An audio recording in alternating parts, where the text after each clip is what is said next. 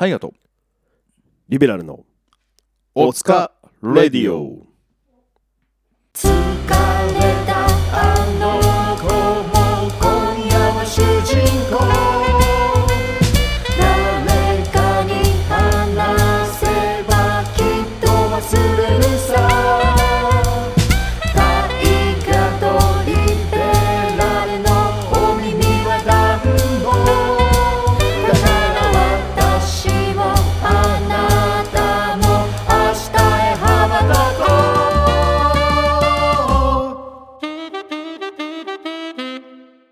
リベラルのおつかレディオ。はいということで、はい。えー、おつかレディオ第18回はい。始まっております、えー私、えー谷本大河は、はい。えーサナバガンにおいてサックスとフルートを活用しつつ世の中の世直しをするためにサックスでいやフルートでどんどん人をいろんな人を切り裂いてます。谷本大河です。よろしくお願いします。私リベラル AKA のとしきはサナバガンでラッパーなのになぜか MC という紹介をされてる岩間俊樹です。それはかわいそうってことなんですか？何なんだろうね。MC ってどういうそもそもラッパーのことを MC っていうのはどっから来てるんでしょうね？MC ハマーからじゃないですか。あやめよう。あんまこういうか 軽率な歴史の話とか確かに確かにには言えない。いやねこういうこと言ってると本当にガチ勢からこう送られてきますからね、まあ、送られてきたら来たらでね面白くはなるんですけどもね。じゃあちょっとね MC のね話はこう闇に葬っておきながら。まだマイクを全体的にこうコントロールしてこう使っていくみたいな。MIC ですか、うん。ああはいはいはい。感じだよね。でラッパーは割とこう、はい手法にフォーカスしてるから。なるほどまあうん。なんともだから大は小を兼ねるみたいな感じだよね。MC の中にラッパーがい含まれてるっていうね、うん。おいいですね。なかなかいいですよ、はい。うん、絶好調ですね。ありがとうございます。そんな感じで今日もねお二人でやっていこうと思いますがはい。えーっと、オスカレディオ、えーと、インスタグラム、ツイッターやっております。はい。SNS 関連やっておりますので、うん。えーまだフォローしてない方いましたら、ぜひフォローの方よろしくお願いします。はい。えーハッシュタグ、ひらがなでおつかレディオと、えーっと、つぶやいていただけると、はい。僕たちのラジオもどんどん、えー広がりを見せていくのじゃないのかと、うん。そう思いますので、皆さん、えーぜひぜひ、えーハッシュタグの方もつけてつぶやいていただけると助かります。よろしくお願いします。お願いします。ということでね、はい。今回も第18回始まっておりますが、はい。突然ですが山さんおい。自分の財産なんですよ、財産。うん、自分にとっての財産、自分にとっての財産。うん、そういう深い聞き方をしますね。ええまあそれはというのもね別にその財産って言ってもいろいろあるじゃないですか。はいその物だったりまあはい。分かりやすく言えば物ですけど、はい。あのまあはいって言いました。ちょっと裏返った。うん、そうですよね。なんかそう思いましたよ。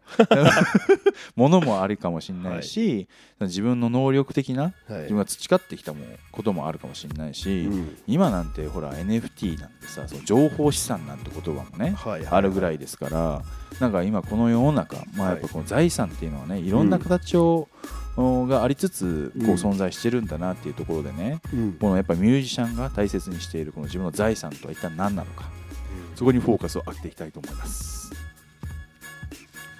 おいいね、ちょっとニュースキャスターっぽい感じ出てきたんじゃないですか？顔がなんか うん。顔あのテレビに映るような顔顔じゃなかった。うん。は かけ離れてました。い。あ、そうですか。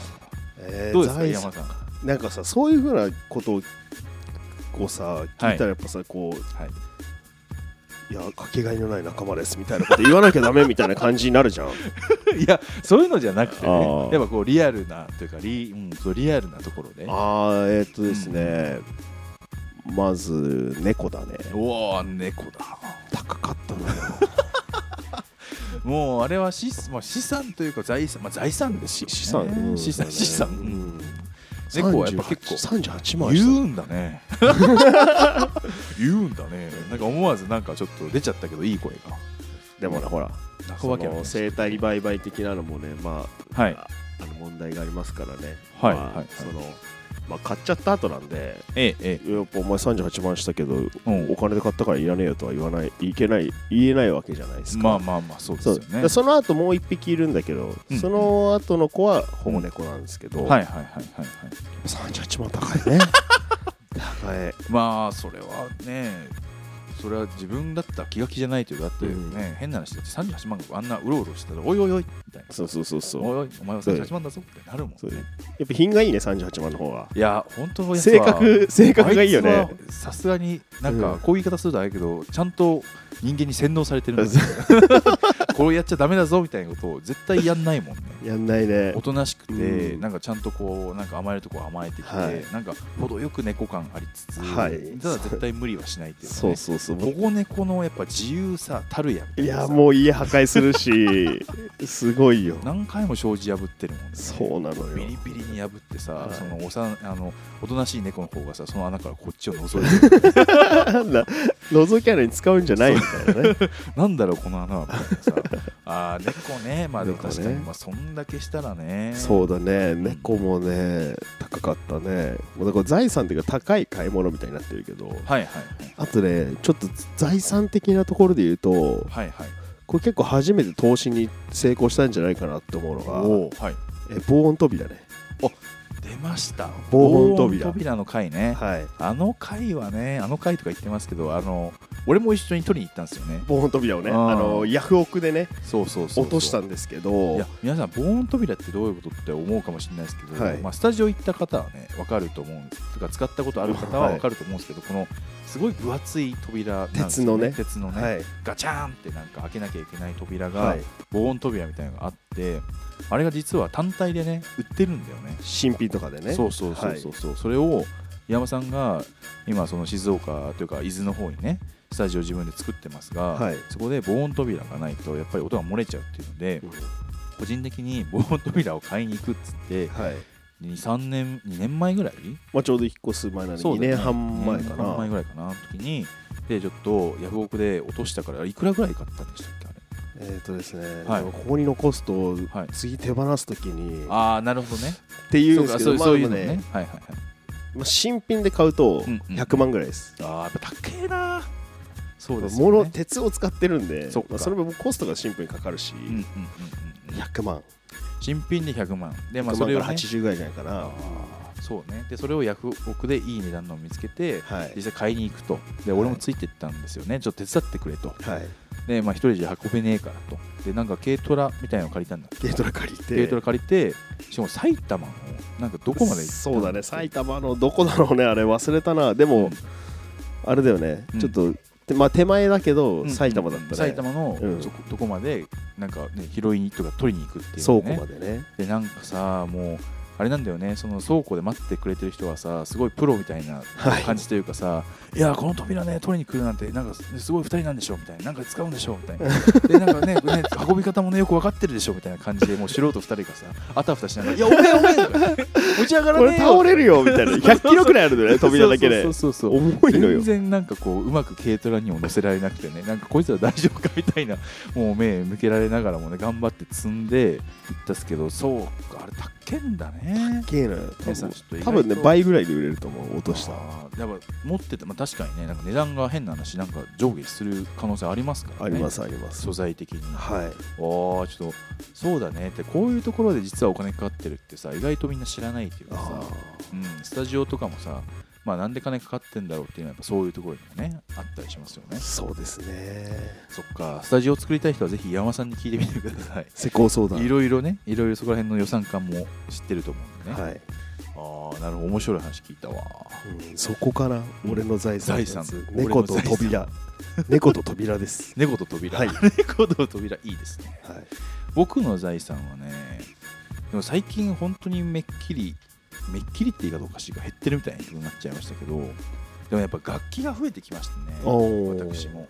この最近、まあ、今年になって新しいテナーサックスを買ったりとか、はい。テナーもやっぱ2代目を持ち始めたんでなんか今い家の方行くとなんかもうサックスが並びまくってます、おおすごいじゃないですか。そうあとフルートもあるし、まあ、バリトンもあったりするんでとかやっぱりなんかね最近機材周りもちょっと増えたりとかしてて、はいはい。なんかねまあとりあえず全部売ったら一旦なんかまとまったお金にはなるかみたいな感じうにはん。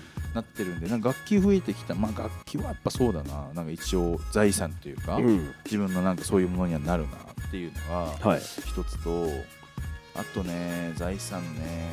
うん。とりあえずそうだねって言える俺の能力、あーそうだね。それは財産だね。財産かな財産っていうかもうなんか、まあその財産なんだけどそれも振りまいてるよね。こそうだね。良さも振りまいてるよね。ああまあこのやはりねこの能力をいただいた、えー父親母親に感謝なのかうん。うーんもうそのなんだろうな長男だからこそ我慢してこれ、まあ、我慢してきたのもあるんだけどそれをこう学ばせていただいた弟たちに感謝なのか、おお、えーこれはまだわからないところではありますね。写真撮らないんかい。い別にニュースキャスターでも何でもないコメントだったけど。ねはい、ということで、ね、はい。ああなるほどね、うん、それを言ったら俺も、お来ましたよ。えーやるって言ってからのスピードの速さは財産ですね。あ行動力。行動力で行すね。動力。あなたは行動力がすごいあるありがとうございます。もう決めた次の瞬間からもう始めてる。もうもうもうもう。すごいよお前決めたら次の日に物うん。件決めに行くからね、そうだね。うん。前は急げなばりにねうん。それまですごいダラダラしてあーやりたくないやりたくないってすごい小さい声で言ってるのに やると決めたら早い男ですからね。早いですね。そっからが早いですよ。そうですね。なんかお互いを褒め合う会になってますね。あれですこうやって俺らたちの俺た俺らたちの自尊心を上げていこうぜ、おおエイジソン エッジさん。負けられない戦いがそこにはある己に打ち勝ち笑みをこぼすか。全てに打ち負かされ涙をこぼすか。選ぶのは君だ。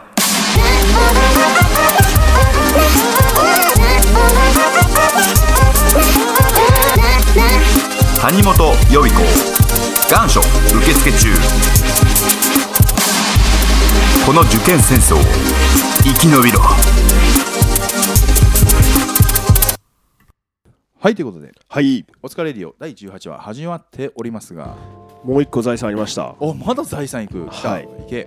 このラジオを聞いてくれてる皆さんです。確かに一番最初に言わなきゃいけなかったことですねこれは、はいもう皆さんのおかげで成り立ってますからねは。い。本当に。もうここに今聞いてくれてるリスナーさんは何があっても離れない人だと僕たちは思ってるんで。え前回の、うん。あのはい。コモさん離れてないですかね？本郷さんは大丈夫ちゃんと信じようか俺たちのことを分かってくれてるよ。はい。ちゃんと聞いてくれてるって、みんな離れないでね何があってもということでねえーこの皆さんのおかげで成り立ってる、えーお疲れレディオ第18話始まっておりますが、おります。えーとね、次の企画はなんとこれも、えー、とピンポイントな企画ではありますがはい。2022年上半期うまかったもん選手権。おおよということでねまあこのラジオね何なんか美味しんぼに出てきそうなキャラいいのよ。まだ美味しんぼいいのよ。何？ユウさんじゃないのよ。あの美味しんぼ会は白 いやいいのよ。山岡。トミー副部長がね僕はすごい好きなんですけどまあそれはいいと置いてまたこれは別の回で やるとはい。してまして、まあ時々この番組でお互いやっぱ飯食うの好きじゃないですか。好きっすね。うん、だから結構ねグルメというかねなんかうまかったこれうまかったねみたいな話をしたりとかするんですけど、はい、っていうところでね2022年、えー、と上半期もうん、もう6月ですからね、はい。えーもう早いね。ね、もう早いもんで後半ね始まってしまいますが上半期でこれうまかったなとか、はい。これ記憶に残ってるなっていうねちょっとね飯なんかを紹介してね。もうリスナーさんにもねぜひこう機会があったら食べに行ってほしい。そんなお店を紹介したい。そんなコーナーになっております。はい。はいということでお互いをねうまかった。うま飯。飯うま。発表会になっております。うん。うん。岩間さんはどうですか？上半期で、まあ、これはちょっとうまかったなとか、まあ、これは記憶に残ってるななんてそんな、えーお店そんな料理なんかありましたでしょうか？えー、香川県香川県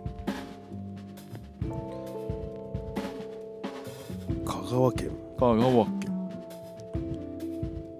何市だ高松市うんでしょうねにありますあります手打ちうどん手打ちうどんハリヤハリア有名ですよね有名だと思うけど、んうんでもい香川の人に行きましたって言ったら、はいはいはい元の人でも行ったことないみたいな、あへえ結構そのファンは多いけど。ああなんかやっぱちょっと特殊なとこにある系ですか？あんまちょっと市内からは離れてるから、はいはいはいはいはい。まあでも言うて車で10分ぐらい。ああでもだだったらね。あやっぱそこはもうちなみに何を食べたんですか？えっ、とですね、ん。つけのあつけ柏店。おおはいはいはい。柏店のつけですねつけっていうのはやっぱざるみたいな感じでそうそう。食うそうはい。つけじゃねえ。ざるだわ。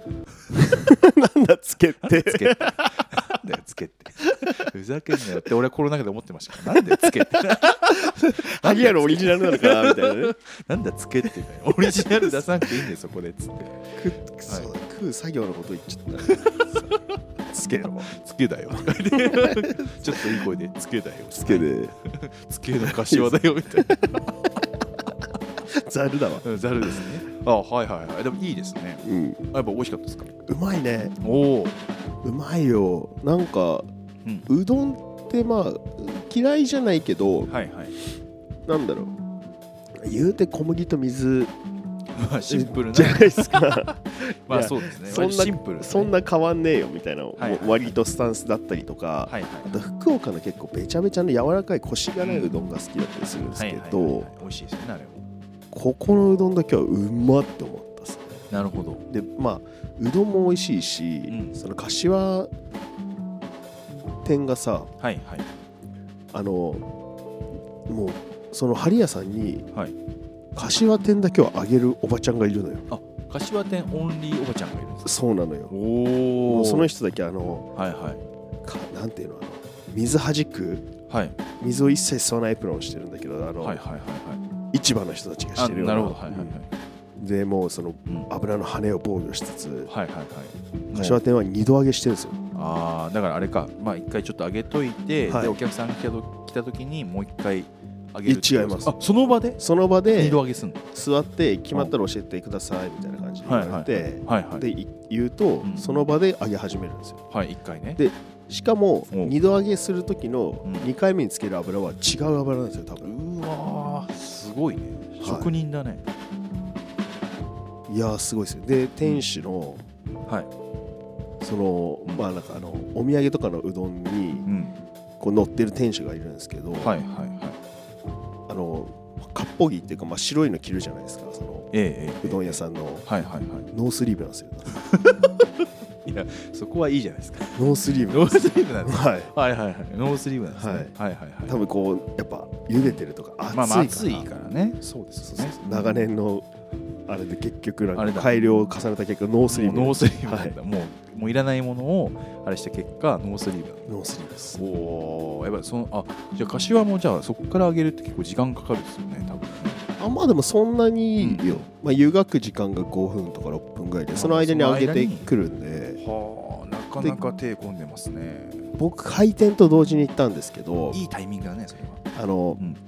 まあ僕以外にも6組か5組ぐらい並んでたのかな、はいはいはい。ではいどうぞって言ってわーって言ってうんうん。みんな並んこうわーってカウンターしかないんではいはい。こう座るじゃないですか。そしたらはい、はいって指さされるんですよ。おうでそれでその順番でいこうメニューをポンポン自分の頼みたいメニュー言わないとはいはい。いいけないですよ。ダメなんですそう。でも常連さんはこれざるのかしわでとか大とかってこうポンポン言えるんですよ。なるほど。あなんか二郎じゃないけどなんかこう呪文じゃないけどパッパッパッパって言ってくるわけね。それであ俺もどうしようどうしようどうしようって結構結構なまあ天ぷらとかの種類でメニューがあるんで、はいはい。どうしようどうしようって言って思ってたらうん。決まってないならゆっくりでいいよってちゃんと。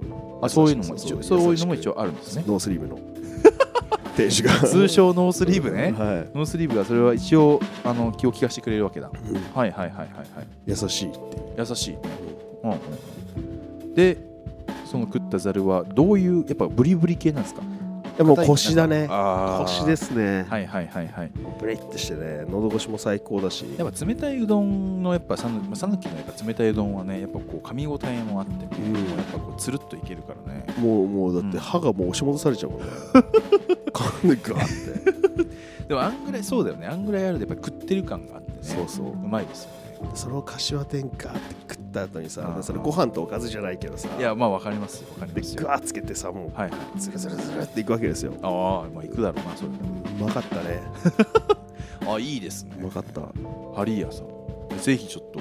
福福岡ねあ福岡じゃねえあの四国というかあれか、えー香川か。香川。香川ねうどん屋さん多いからねなんかこうなかなか一気には行けないけどそうですか。うどん屋ねうどん屋ツアーなんてしてみたいですけどね、はなんかぜひ香川の方からもなんかね美味しいうどん屋さん教えていただきたいですけどね、いはい。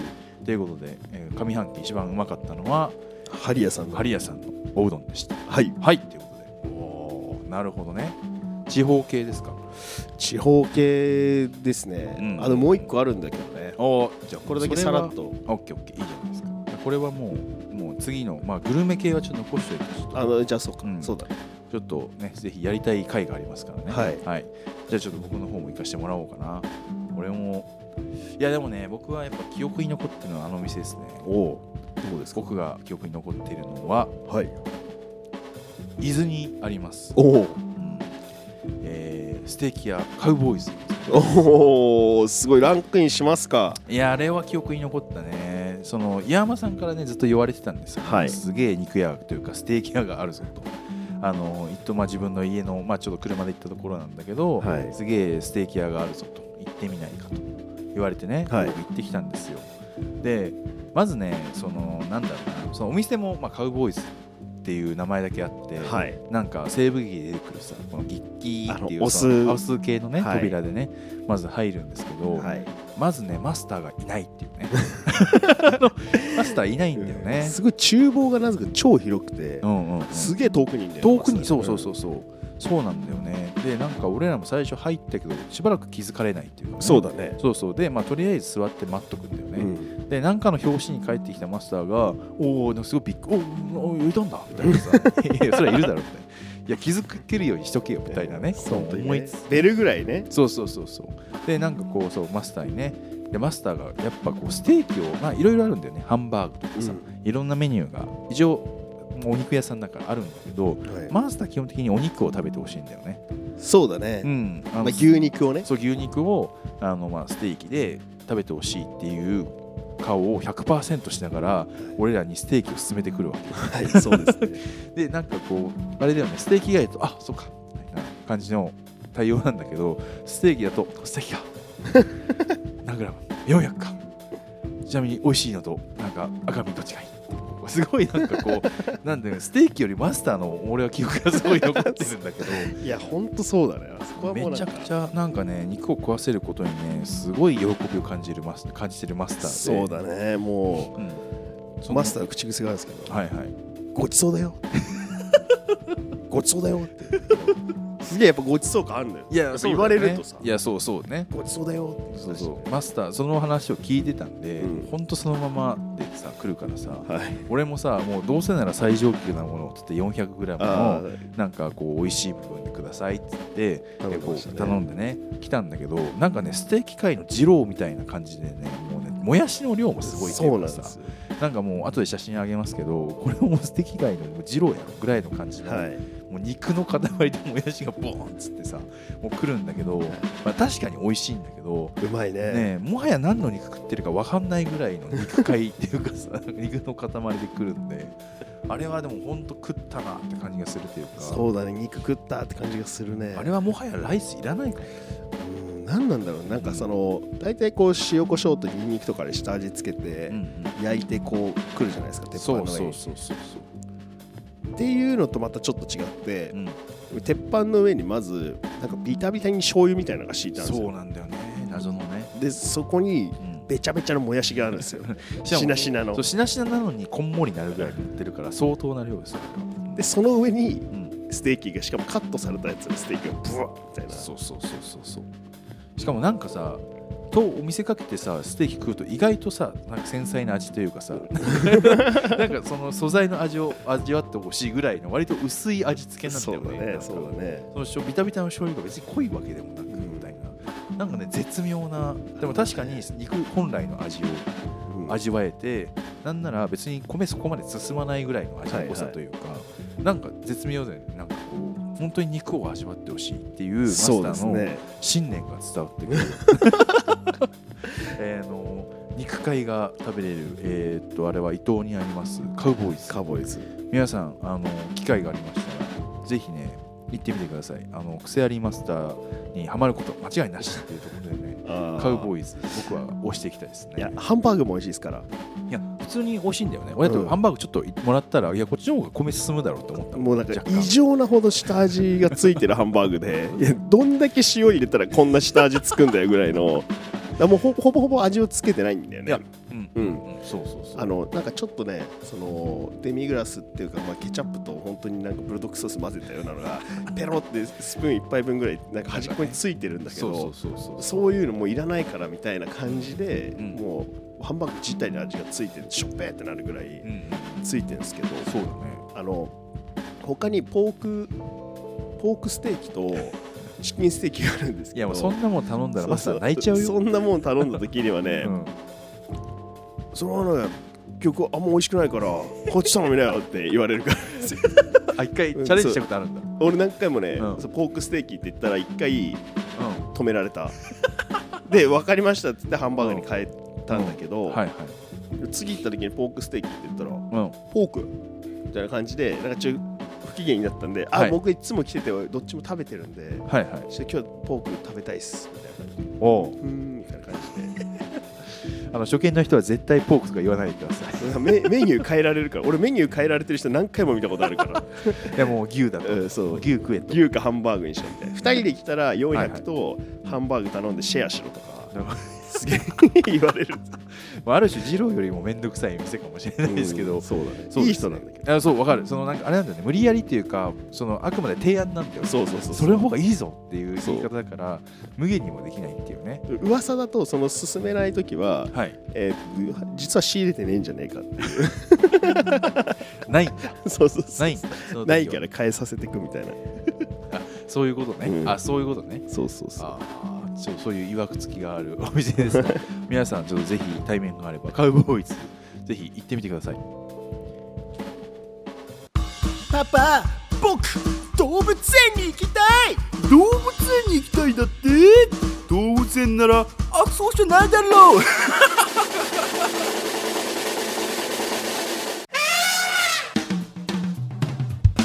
よいどれよいどれ動物動物わんぱく子供もいらっしゃい。ライオンゾウさんペンギンアシカもお手手をつないでさあ踊れ。よいどれ。よいどれ。よいどれよいどれよいどれ動物。よいどれ動物。愉快な仲間と人情あふれる動物たちが待ってるよ。よいどれ動物園。ははい、ということで、うん。えーお疲れレディオ第18話、はい。えー後半の方になっておりますが、いいですね。なんか今日はこうやってゆるゆる喋れるのもまたはい。面白いこういう会があっても良さそうですね。グルメとグルメ。財産。財産。財産ね。なんかこういう話って思ったけど意外と全然話広がって話せるからさなんかそういうトピックとかさ、こういう会話してみてほしいですみたいなさそういうお便り全然いいですよね、ああいいですね、うん、この2人にこのあれですよ。なんかすごい重いそのウクライナ情勢どう思いますかとかそういうのはちょっとやめてほしいですけど、あのすごいなんかへ すごい回になりそうなので まあそういうのはあれですけどあくまでこうう日常を楽しくするために喋ってるんで、確かに、はい。2人だったらどういう判断しますかこういうことがあったんですけどとかでもいいしなんかこういうトピックで話してみてほしいですっていう、まあ、グルメでもいいですしね。スポーツでもいいですよ。なんかそういうところでなんか話してほしいことがあったらぜひあのお便りお待ちしております真空管と半導体系のさはい。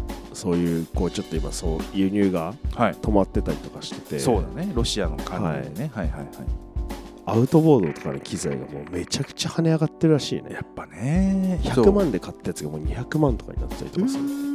だってさ結構その真空管で使われてるあのエフェクター類はい。とかさ結構多いじゃないですか、はい。そのミュージシャンで多分めちゃくちゃ多いと思うんですけど皆さん知らないところで結構ミュージシャンのね使う機材が意外とロシアで使われなんか作られてるとかその素材というか半導体がねロシアで作られてるみたいなのがあって今その機材がエフェクターとかがすごい爆上がり爆跳ね上がり。もうなんか本当に、投資の一個のもうその商材としてなるぐらい。なるぐらいの、ねものになりつつあるっていうね。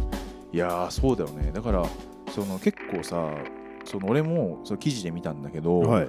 なんかロシアの真空管を使われてるそのエフェクター類エフェクターメーカー類バーンって出たんだけど結構見たことあるさメーカーばっかああなるりだったからさ。ほどなるほど。え？みたいな。でこれもこれも跳ね上がるというか例えばまあミュージシャンだったらよく使うあのああのあそこあるじゃないですか。成田にあるサウンドハウス。サウンドハウスはい。サウンドハウスっていうなんかそのまあそのいろいろ楽器の機材とかが売ってある場所があるんですけど、国内一番大手の、まあえーシェア楽器うん。オンラインショップ、そうそうオンラインショップがあるんですけど、もうそこのなんかで見たんですけどやっぱそのロシア系の真空管使われてるエフェクター類やっぱ結構全部入荷未定に気になったりとかしててそうですね、うん、やっぱこの時期に買っとかなきゃっつって買ってる人がいや多いんだろうなっていうのはこう身にねこうもうすごい身近に感じてますけどもね、はい。